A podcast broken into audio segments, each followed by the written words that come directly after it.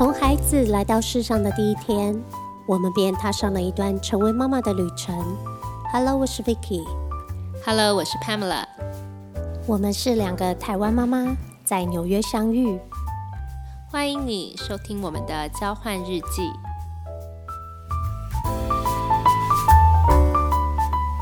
Hello，我是 Vicky。家中有个刚升上美国六年级的中学生。Hello，我是 Pamela。我们家也有一个刚上六年级的中学生和一个在小学最后一年的五五年级生。话说啊，从九月初开学到现在，我觉得我好像终于从这个兵荒马乱的生活步调中慢慢缓下来了。对啊，暑假过后，九月开学到现在，感觉到时间真的像英文说的 “time flies”，用飞的过去了。不知道台湾和美国的爸妈是不是有一样的感觉哦？不过今年对我和帕梅拉两家的孩子来说很特别，对吗？嗯，我想我们先简单说一下美国的学制好了，这样大家可能比较了解哦。嗯，虽然说可能因为学区的不同，稍稍会有一些差异，但是大部分这边是这样，就是 kindergarten 到五年级呢是小学，六到八年级是中学。九到十二年级是高中，所以呢，今年我们的孩子都是进入下一个阶段的这个时间点，所以感觉就会好像有点比较不一样哎。对啊，去年我儿子还是五年级的时候，每天坐小学校车上下学都很开心哦，因为他说他和几个五年级的朋友们，每个都是 king of the bus，可以坐在最后一排。上星期我问他，他还是 king of the bus 吗？他说：“妈妈，我要等到八年级才是，好吗？” 所以他很清楚现在自己是新生哦，还是乖乖的上校生，有位置赶快坐下。嗯，那说到中学啊，帕梅拉，我们两个都是在台湾土生土长，没有在这里上过国高中。我对孩子啊，在美国上中学这件事有点期待，又有点担忧，常在检查有没有漏看了学校的信件，还是错失讯息。这样子和我们这两位六年级生有点像，对吗？对啊，对啊。其实不止我儿子啊，他很兴奋。老实说，我也其实蛮好奇的。算算现在开学三个多星期了，哎，你们家状况怎么样啊？第一个礼拜呢，一切都很新鲜，他们每天都在认识老师、认识新环境。到了第二个礼拜呢，就慢慢开始有作业、有 project 要完成。现在到了第三个礼拜啊，据说老师会开始严格要求登记每堂课的进出时间，一旦迟到太久就会被注记下来，所以他们小孩都很严阵以待。哇，所以现在有点像上下班要打卡的概念呢、嘿，对啊，而且比起小学的时候啊，他们现在上中学以后，我们的校车来接的时间整整提早了一个小时。没错，上中学以后第一件要适应的事就是更早起。没错，没错。你知道作息的改变啊，就是第一件要调整的。更早起可是不可以更晚睡哦，感觉又是个妈妈的小挑战呢。现在是孩子的成长期啊，我们最常交流的除了学校就是睡眠和营养。对啊，这个真的是妈妈之间的热门话题。另外有一件有一件有趣的事啦，就是我也发现哦，小孩当了中学生哦，有有了当了大孩子啊，big boy 的荣誉感之外啊，哎，很怕自己做错什么哎，更怕出糗啊，像是都不让我送到校车站，在朋友面前不可以亲亲抱抱，很别扭哎。哦，对对对，这在我们家是绝对不可以的，绝对不能亲亲抱抱，会超别扭，这个很重要。对啊，长大了和小时候不一样了。那我们家这边啊，校车啊是七点四十分到，你们呢？哦，那你们比我们稍微晚一点哎。我们这边啊，校车差不多七点就来了。我们的中学呢，第一堂课钟响是七点五十，一天有八堂课，但是两点四十左右就下课了。我看到课表的时候啊，第一个反应是：哇，这么忙哦，那有时间吃饭吗？我们的学区是早上八点十分开始哦，也是八堂课，每堂课差不多四十分钟，中午吃饭也算一堂哦，只给三十分钟，所以两点四十分放学。我现在想到课表，就想到这些孩子不容易哦，上那么多堂课。不过他们三点就到家了，对吗？哦，对啊，我也发现嘞，就是明明他们和台湾一样也是八堂课，但是却这么早下课，我就发现原来关键是在于课堂和课堂中间呢，只有三分钟的下课时间。没错，非常非常的短。嗯，开学后啊，第一个星期我还像孩子小学一样，帮他带点心和水果，让请他下课吃。哎，结果通通带回来，说太忙了没时间吃。紧接着我发现啊，以前小学我和他开玩笑，哎，你上学的时候便当比书包还重，哎，现在不一样哦，书包光一台 iPad 加上书就不轻喽。嗯，以前你上学啊，早上还悠哉在那边边吃早餐边看书，现在早上都是飞奔出门赶搭校车，哎。那说到啊，在学校啊，你刚刚说的关键的三分钟啊，还是真的很专心哎，保持头脑清楚来面对多项任务。没错，好像真的已经不能像以前一样那么悠哉了哈。因为这三分钟啊，只有这三分钟的这个跑堂时间，小孩必须要自己换教室，而且不是像我们小时候那样坐在教室里，不同的客人老师就到这个班级上来上课。这三分钟之内呢，他们还要记得去他们的置物柜，就是 locker 里面换好下一节课的课本，还有讲义，然后再跑去下一节课的课堂，所以真的非常的赶。换教室啊，跑堂这件事训的训练哦，我觉得我非常赞同，也很喜欢哦。三分钟跑堂时间虽然偏短哦，我想稍微晚一下下，孩子把原因说清楚，迟到一点点了，老老师应该也会通融吧，对不对？那潘美兰，你知道我从十八岁就开始教书嘛？大约其实差不多十年前，我们在台湾设计的课程哦，也让学生开始跑堂。哎，你知道跑堂的学问不少哎，真的？怎么说呢？我和小孩聊天啊，聊到开学第一个星期啊，很多学生啊都跑错教室迟到，哎，包括他自己。那我脑海啊，脑海中就想象哇，一群孩子在不同的教室和自己的置物柜之间跑来跑去，还要带队书哦，走到正确的教室哦，还你还不可以受伤，不可以撞到别人，这不容易耶。尤其啊，纽约气候多变啊，常常下雨下雪，地板就很容易湿滑。孩子在这个时候啊，他们除了注意啊时间管理啊方向感啊形成逻辑啊，有个东西就叫空间感重要哎。像我们暑假带领跟老师们带领营队啊，每次行程中啊有人潮比较拥挤的地方啊，我们和老师们啊就要先静下来哦，带孩子们进行空间感的提醒，教孩子如何给别人空间，也不要让自己跟别人碰撞。你尊重别人的时候，也要保护自己。哎，我觉得啊，我们孩子在这样校园生活下，应该身手会变得很矫健哎。我倒是没想到身手矫健这件事，也挺有趣的。我是觉得啊，在这个无形中转换学生和老师角色的时间点是蛮有趣的。以我自己成长的经验来说呢，中学的时候就是乖乖在教室里面等老师来上课，上课钟响的时候呢，就从抽屉啊、书包里面把那堂课的课本。拿出来就好。到了高中的时候，偶尔会有一些特殊的课，要全班一起去老师的才艺教室这样子。但是大概要等到大学的时候啊，才完全会有这种就是学生动，老师不用动的情形。对，现在真的是大学先修训练课程。呃，对啊。不过我是有听一些家长说啦，很多小孩啊，前两个礼拜在这个过程当中，整个人是懵的，就是常常有人迟到了三十分钟。还找不到自己的教室，然后也会有人坐在一个教室里面坐了快三十分钟啊，才发现他根本就跑错教室，上错堂课这样子。那我就觉得很奇怪啊，为什么怎么会没有人或者是老师提醒这个跑错教室的孩子呢？原来啊，是因为每一个人的 schedule，就是他们每一个人的课表其实都是不一样的。也就是说，你可能第一堂课和这十五个人一起上数学，到了下一堂课是和完全不同的人一起上科学。所以只有你自己知道这个时间点呢，你应该是在什么地方做什么事。也就是说，你自己必须为自己想办法负责，你自己要把你自己的行程搞清楚。对，就是我真的很惊讶。我有问孩小孩啊，真的不会忘记 schedule 吗？他说已经背下来了。我就很开心，说我学校这个训练感觉记性逻辑越来越强。哎，他还说，嗯，很简单啊，大家都背下来了。我打从心内心哦，佩服这些十一二岁的六年级生哦。首先哦，他们接受了个人化的课表。那你还要付出行动哦，你要实践，我要对自己的行为负责。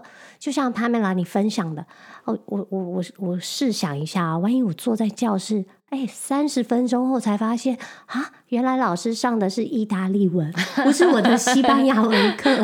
那我落后的进度，或是我搞不懂的地方，就要自己想办法了。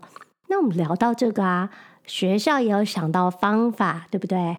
嗯，其实是有一些补救措施的，像我们学区的课程设计里面啊。小孩子每天八堂课里面，其实有一堂四十分钟的自由选修时间，就像是一个 flex period。这个时间呢是开放给学生他们自由的选定自己想去或者是需要去的地方。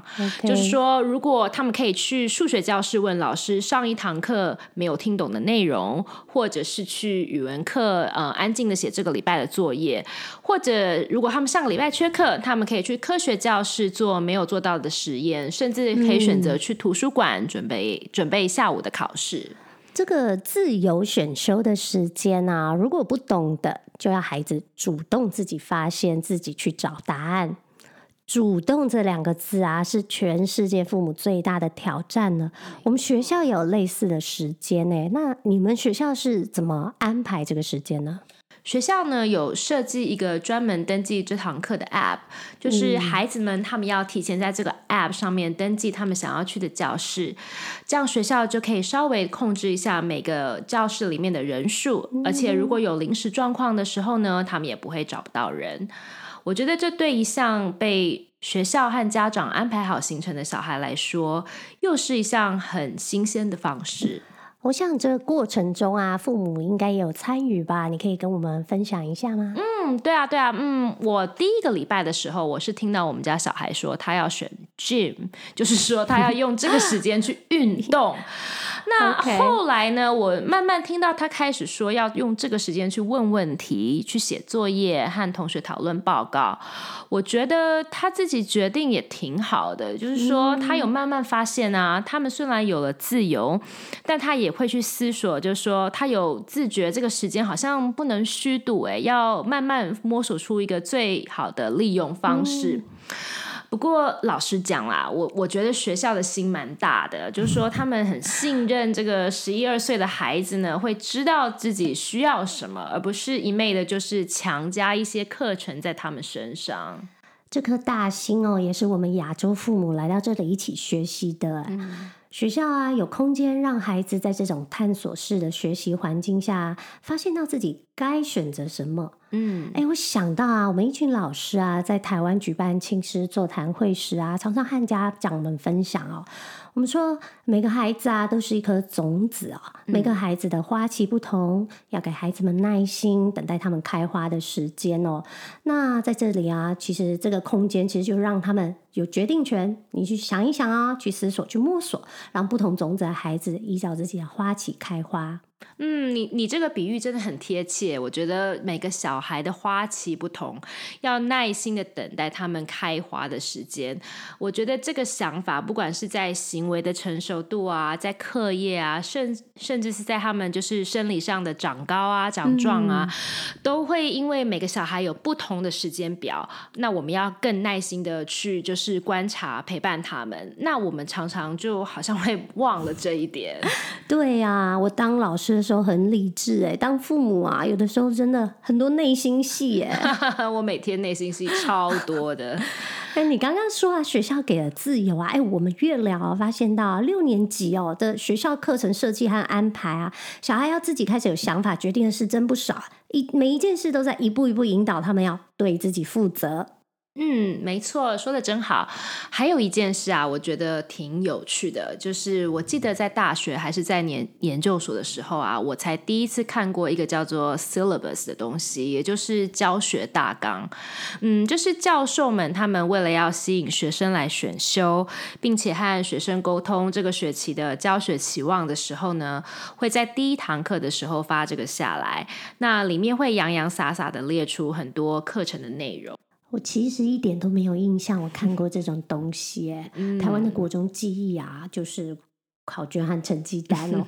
一直到有机会出国游学留学啊，才知道原来教学大纲不只是老师和教授可以看哦，他们讲解给我们学生听了后，我觉得更清楚了。哦，原来这堂课我我老师要教的内容啊，那我们的学习目标是什么？嗯，对啊，像在这边啊，呃，第一个礼拜我小孩从中学回家的时候呢，他几乎每一堂课都拿了一张 syllabus 回来，除了白。白纸黑字写了很多教学主题啊、评分标准啊、课堂上的一些特别的规定之外呢，最特别的地方是，他们每个 syllabus 最后都有一个家长和小孩的签名栏，就是说他们要提醒家长和小孩必须要一起看过这三四份大呃三四页的这个大纲和规定之后呢，一起同意而且遵守，而且最后他们要各自签名画押。这方法真的太棒了，可以让孩子啊，让他们清楚自己的学习方向。我想今天过后啊，我和台湾啊一起工作的老师伙伴嘛，都会开始采取这个方法，让台湾的孩子啊也更有这种参与感。是啊，嗯，我觉得老师他们很认真在看待这个仪式，那孩子呢也会在无形之中感受到他们被当做大人般的对待。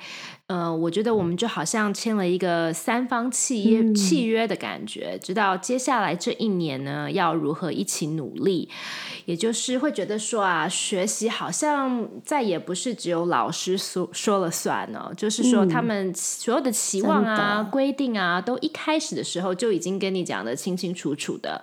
虽然我不确定十一岁的小孩他们真的能懂多少，但是我很喜欢这样约法三章的感觉。那我觉觉得小孩也有感觉到被尊重。我们家的孩子啊，也和爸爸一起签名了。第一次签契约的经验哦，他感受到了，对我承诺了，我要遵守规定。这方法太好了。其实潘美拉，我们两个家庭有个共同点啊，就先生虽然是华人哦，从小接受的是英国教育，那相对美国的教育方式，比起我们啦，当然和他们成长接受的教育比较相似，相似一点。嗯嗯。那我们也聊过，两个爸爸很赞同哦。就是学校这种把小孩当成人对待的方式啊，在一点一滴释放权利给他们，让他们感受到你自己可以决定自己的事了。那这种感觉有点像是一个台阶一个台阶往上盖哦，循序渐进哦，学着怎么当一个对自己负责任的人，同时哦，你会得到大人的尊重哦。嗯，说到循序渐进啊，我我记得我以前刚开始工作的时候，常常会有一种啊，这个我怎么以前在学校都没有学过的一种感慨，就是说有些技能啊，还有学识啊，我发现是可以在短时间之内就很快的呃自我学习就补足的。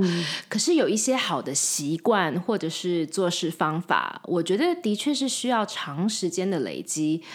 嗯，过了很多年之后，我变成管理者后，来看一些刚进公司的新人，我就会慢慢发现，这些好的习惯还有做事方法，往往才是这些某些人呐，他在团队里面脱颖而出，而且走得比较长远的关键。没错，作为老师哦，我也很认同，好习惯和做事方法真的需要长时间培养。